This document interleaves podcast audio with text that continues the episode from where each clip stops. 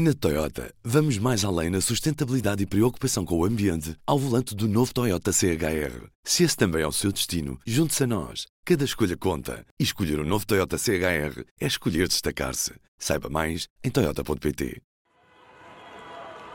Isto criou uma polarização extrema, na, sobretudo na sociedade holandesa. A maior parte das pessoas não concordam com estas manifestações e alinham com o discurso oficial de que são grupos, grupos de jovens que, criminosos, foi também assim que, que lhe chamou o primeiro-ministro Mark Rutte, mas ao mesmo tempo há esta massa de pessoas que aparecem nas manifestações porque querem de facto protestar e levantar a voz pelas suas liberdades e sentem que fazer algumas pessoas a tornarem-se violentas é uma forma também de apagar os seus próprios argumentos e de não os deixar eh, passar, porque a partir do momento em que há violência, claro, já não há mais argumentos nem mais argumentação que se possa dar.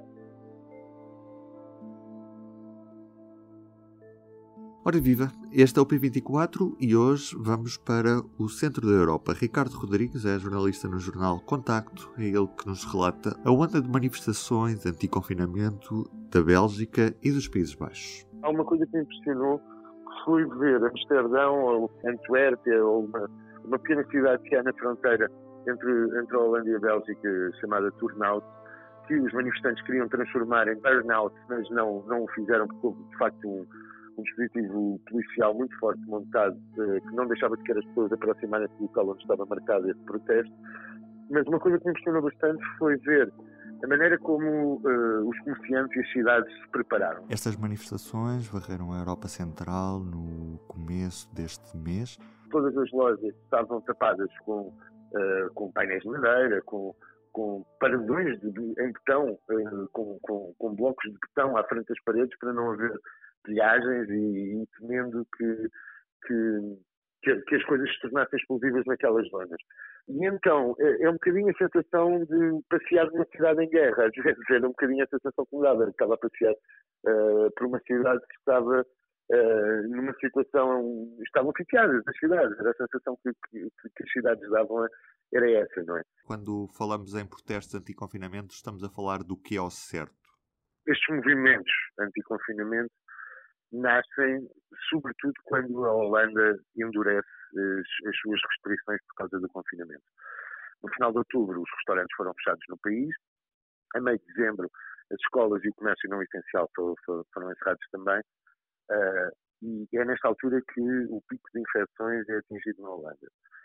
Em janeiro, com a chegada de uma nova estirpe do, de, coronavírus vinda de Inglaterra, o, o governo decide impor o primeiro recolher obrigatório no país. E é aqui que as coisas começam a tornar um bocado mais, mais explosivas.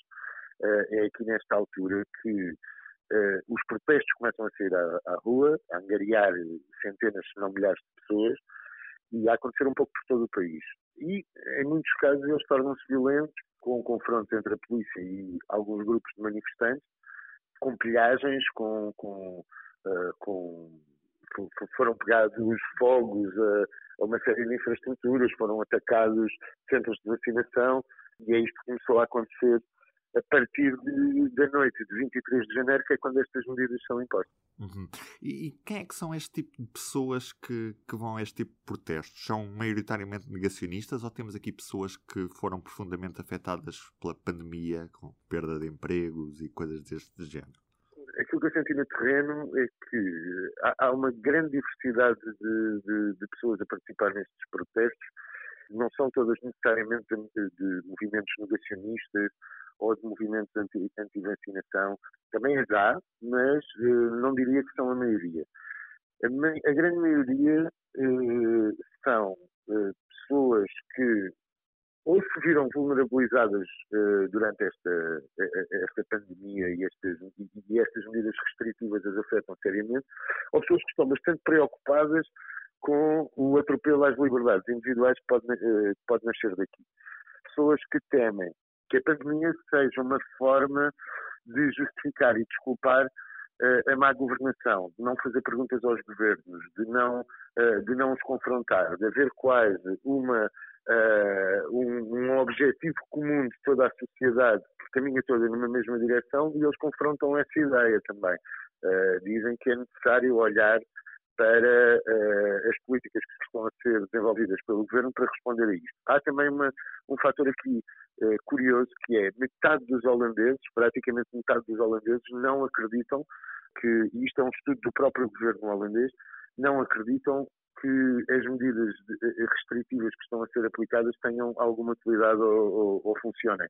Uh, a maior parte, ou metade das pessoas não acreditam nisto. Então isto também polariza bastante uh, a sociedade holandesa. E como é que os governos do, dos Países Baixos e, e, também da Bélgica, porque há, há protestos deste género fora da, da, da, dos Países Baixos, como é que estes governos têm estado a regir este tipo de protestos? Bem, tanto na Holanda como na Bélgica, eu penso que na Holanda ao início houve um bocadinho o fator surpresa. Não havia expectativa de, uh, de que as coisas uh, explodissem, se tornassem tão explosivas e tão violentas. Então o governo holandês demorou um bocadinho a reagir uh, e houve muitos acontecimentos, sobretudo entre 23 e 27 de janeiro, houve muitos, muitos casos de violência por todo o país. A partir daí, há a montagem de fortes dispositivos policiais nos locais de concentração. Há a proibição de, a proibição de organizar estas manifestações, coisa também altamente contestada pelas pessoas que dizem que têm o direito a protestar, e há o anúncio pelo Primeiro-Ministro de que eh, serão detidas pessoas ou que organizem ou que participem nos protestos. E, de facto, na Holanda são detidas mais de 600 pessoas. Há também uma série de mensagens no Telegram a convocar manifestações e protestos idênticos na Bélgica. E a polícia belga atua muito rapidamente e eh, monta uh, dispositivos policiais fortíssimos uh, nos locais para onde se anunciavam estes protestos, nomeadamente em Antuérpia. Antuérpia, no passado fim de semana, parecia uma cidade sitiada, com uh, polícias e militares por todo lado, revista arbitrária, com... Portanto, há uma, há uma, há uma há uma resposta bastante musculada dos governos para não deixarem que isto aconteça. Ao mesmo tempo, isto cria, senti que criou bastante insatisfação nas pessoas que não querem protestar violentamente, não concordam com a violência, não negam a pandemia, mas sentem que têm o direito a protestar contra aquilo que acreditam que são medidas que não estão a funcionar.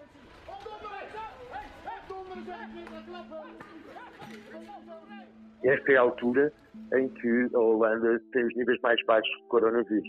Isso foi difícil para muita gente entender porque é que as medidas mais restritivas de todas são impostas na precisa altura em que os números estão mais baixos. E, e isso faz alguma confusão às pessoas e, e, também é isso que faz as pessoas virem para a rua protestar. Elas pensam que as decisões estão a ser tomadas ao nível europeu, uh, mas sem, uh, sem atenção às, às liberdades individuais. Ricardo, era isto mesmo. Muito obrigado por este bocadinho. Foi um prazer ter falado contigo. Obrigado, Rubens. Um abraço também. Tchau, tchau. E do P24 é tudo por hoje. Resta-me desejar-lhe um bom dia. Até amanhã. O público fica no ouvido. Na Toyota, vamos mais além na sustentabilidade e preocupação com o ambiente ao volante do novo Toyota CHR. Se esse também é o seu destino, junte-se a nós. Cada escolha conta. E escolher o um novo Toyota CHR é escolher destacar-se. Saiba mais em Toyota.pt.